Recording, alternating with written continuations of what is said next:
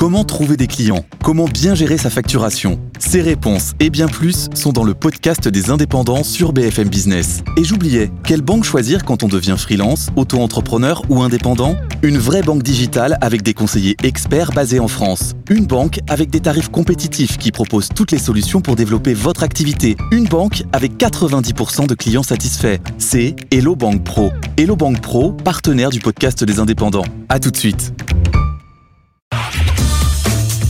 Tech Co, le grand live du numérique avec François Sorel. Le retour de Tech Co sur BFM Business et on va se focaliser sur une marque euh, qui est de plus en plus d'actualité, qui est de plus en plus mise en avant, que ce soit sur votre sur vos smartphones, sur votre télé, dans le cinéma. Il s'agit de Dolby, qui était auparavant une marque dédiée au son et qui maintenant aussi est dans l'image. Anaïs Libolt, bonsoir. Bonsoir. Vous êtes euh, responsable Home Entertainment de Dolby France et peut-être demain encore un autre poste, hein, c'est ça, un petit scoop. Vous allez être quoi demain, à partir de demain Un élargissement de mes fonctions sur euh, l'Europe. Eh ben très bien, félicitations donc, Anaïs. Euh, petit rappel de Dolby, donc il y a quasiment 60 ans, hein, c'est une marque voilà mythique euh, dans le domaine du son qui euh, voilà est arrivé par le cinéma je crois et qui petit à petit a décidé de s'éparpiller un petit peu partout euh, pour toucher le grand public. Oui, de, dans tous les types de divertissement et aussi sur toutes les situations d'écoute. Ouais, c'est dingue parce que alors vous votre job c'est quoi chez Dolby en France? Alors, c'est de travailler avec les sociétés, les personnes qui créent le contenu, donc euh, dans, tous les domaines du contenu, et de s'assurer que ce contenu est distribué à travers des services et ensuite restitué sur des appareils. Donc, euh, on travaille vraiment sur toute la chaîne de valeur. Le Dolby, qui est donc euh, à la fois eh bien dans les productions, on va dire cinématographiques, les séries aussi. Il y a des séries mhm, qui sont tournées en Dolby Atmos de la musique. Hein, on le voit euh, quand on s'abonne euh, à Spotify. Non, pas Spotify, parce que Spotify n'a pas encore Dolby Atmos. Vous avez pas un petit scoop là-dessus Ils vont y venir ou pas? Euh, on espère. On est d'accord. Donc aujourd'hui c'est Apple Music, il y a Amazon, aussi, je crois. Et Tidal. Et Tidal aussi, qui est un petit peu moins connu en France. Donc on, peut écouter certains titres en Dolby Atmos. Qu'est-ce que ça veut dire un titre qui est compatible Dolby Atmos? Eh ben, c'est un titre qui a été spatialisé pour le Dolby Atmos. Donc en fait, au niveau de l'enregistrement, ça change pas nécessairement quelque chose. Euh, c'est ensuite l'ingénieur du son qui va faire un travail de mise en espace des sons. Euh, il, va, il va utiliser tout cet espace en trois dimensions du Dolby Atmos pour positionner et faire éventuellement bouger les sons. C'est-à-dire qu'aujourd'hui, pour avoir un son, en général, c'est un ou deux haut-parleurs.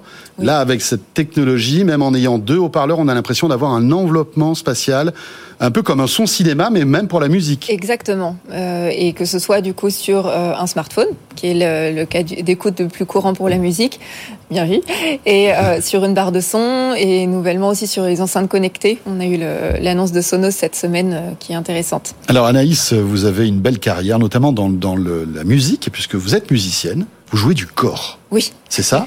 En tant que musicienne, est-ce que vous... Euh, alors vous n'allez pas me dire que le Dolby Atmos dénature le son, mais euh, ça, est-ce que ça, ça ne euh, détruit pas un petit peu la, la, vision qu'a l'artiste de, l'enregistrement sonore qu'il qu'il essaie d'avoir?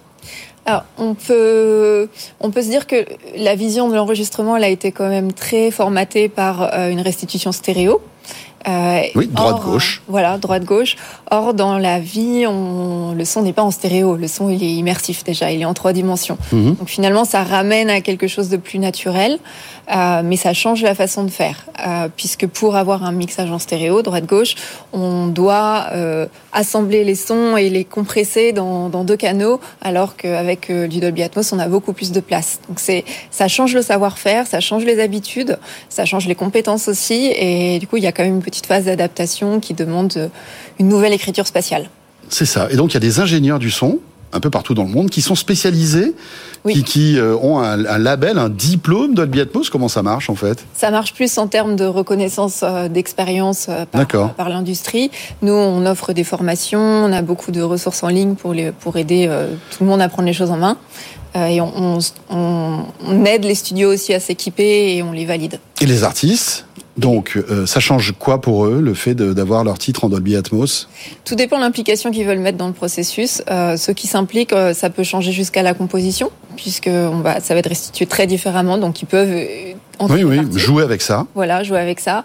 Pour d'autres, c'est un format de plus et, et puis ça, ça, va faire son chemin avec le temps. Mais tout dépend de l'intérêt qu'ils ont dans la qualité du son à la base.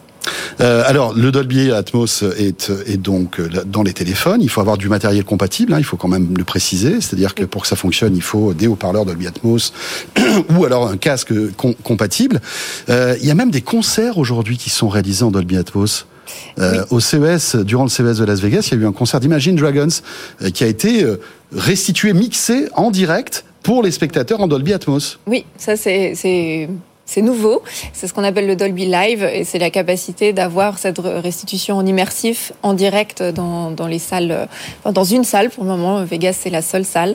Euh, et ah c'est en, en, test. Donc c'est un peu comme les salles de cinéma, ça nécessite une, une, une installation technique spécifique à ça? Oui, c'est spécifique, c'est vraiment calibré euh, par la, pour la salle. On s'assure qu'il n'y ait aucune mauvaise place, donc il y a des zones d'écoute.